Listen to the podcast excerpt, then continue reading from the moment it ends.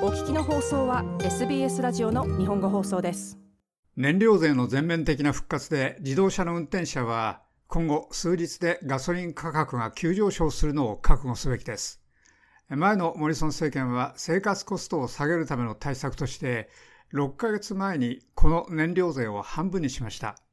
市場競争の規制当局は便乗値上げのガソリンスタンドに対しては規制措置を取ると警告しました。メルボルンのあるガソリンスタンドでは次々に車が入ってきて燃料を満タンにしています。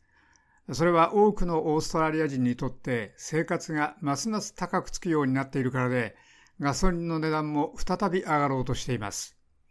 これらの運転者は確かに自分たちの毎週の予算でその値上がりに気づいています。1週間にいくつ仕事をしているかによりますが、軽く200ドルぐらいにはなっています。めちゃくちゃですよ。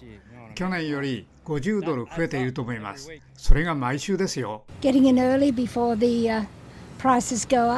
ちょうど聞いたばかりで値上がりする前に早く来ました。満タンにしてそれに先手を打ち続けるよう望んでいます。はそれほど満タンにしないようにしています。ただガソリンの値段が大変上がっているので、もっと自転車を使っています。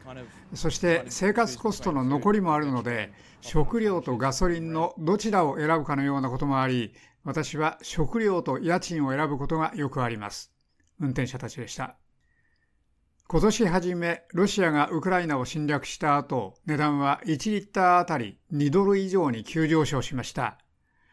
6ヶ月前、モリソン政権は、家庭がコストの上昇に対処するのを助けるため、一時的に燃料税を半分に減らしました。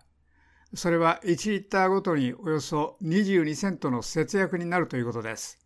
しかしそれは政府の歳入、道路の維持や改良に使われる金が50億ドル余り減ります。9月28日の真夜中から燃料税の全面的な課税が再開されました。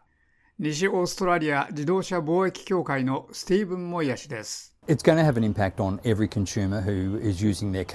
車を使い、車に頼っている消費者全員に影響すると思います。現実は、その減税を続けるのは正当化できないということです。全額が下がりました。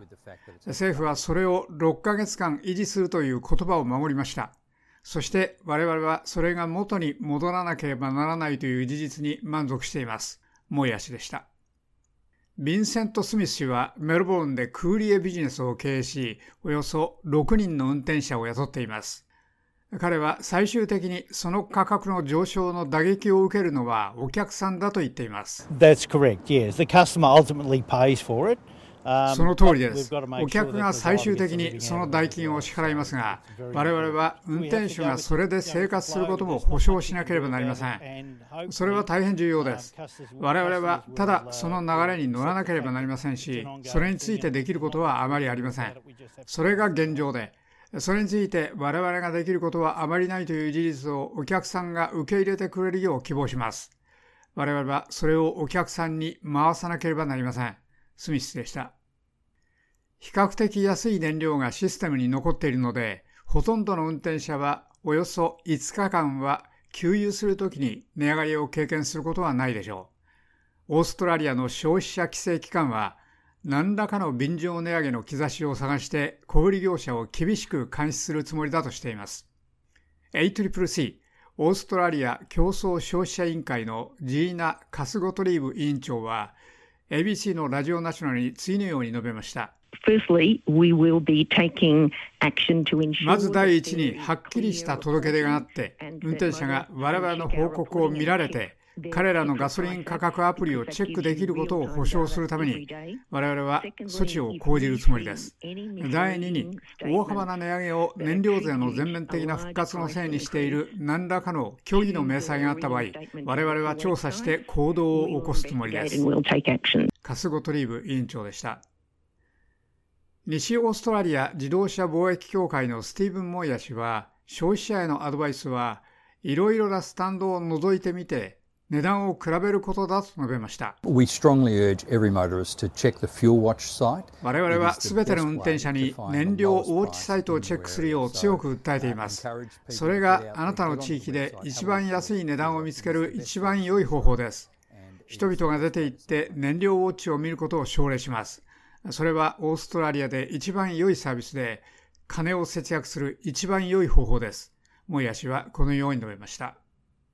以上、SBS ニュースのショーン・ウェールズのレポートを SBS 日本語放送の長尾久明がお伝えしました。